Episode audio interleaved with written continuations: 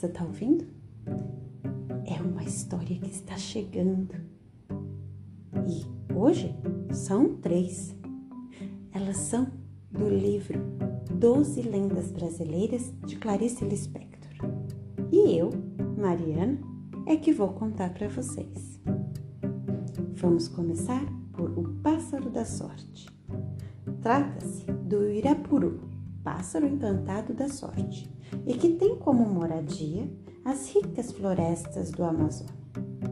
A história é um pouco triste, mas o canto dessa ave é tão plangente e mavioso que vale a pena contar.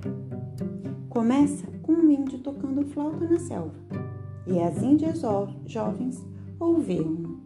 Daí, para procurar ver quem era o guapo índio que a tocava, foi um só passo. O segundo passo foi encontrar um músico e cair para trás com uma bruta decepção. Elas, tolinhas, achavam que coisa bonita só pode vir de gente bonita e caprichosas, mal criadas, empurraram um índio feio para fora da clareira. Humilhado, ele então fugiu. Na mesma hora, as índias ouviram uma outra flauta tocada com delicadeza e doçura, e pensaram com esperança que talvez o tocador dessa nova flauta fosse um índio bonito. Seguiram pelas sendas da floresta, guiadas pelo cântico que cada vez parecia mais próximo. E não é que depararam não com um índio, mas com um passarinho pousado num galho de árvore frondosa? Era o pássaro Uirapuru. Uma das índias, a mais formosa e esguia, era também a melhor caçadora.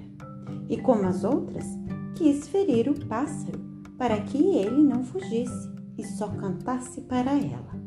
Com arco e flecha preparou-se e, é claro, a a ave caiu do galho. Agora vem uma surpresa, tanto para as índias como para nós. Uma vez por terra, o pássaro transformou-se num rapaz belíssimo.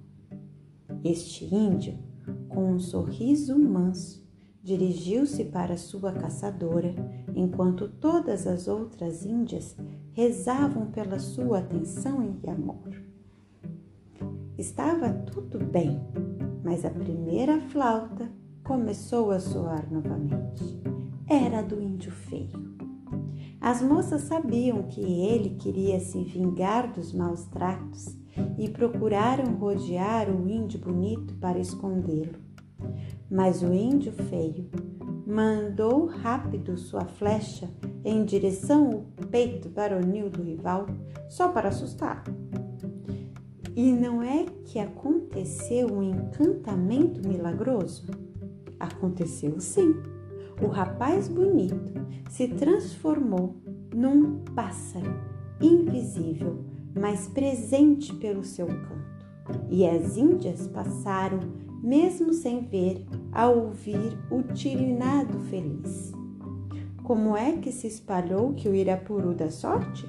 Ah, isso eu não sei mas que dá, dá.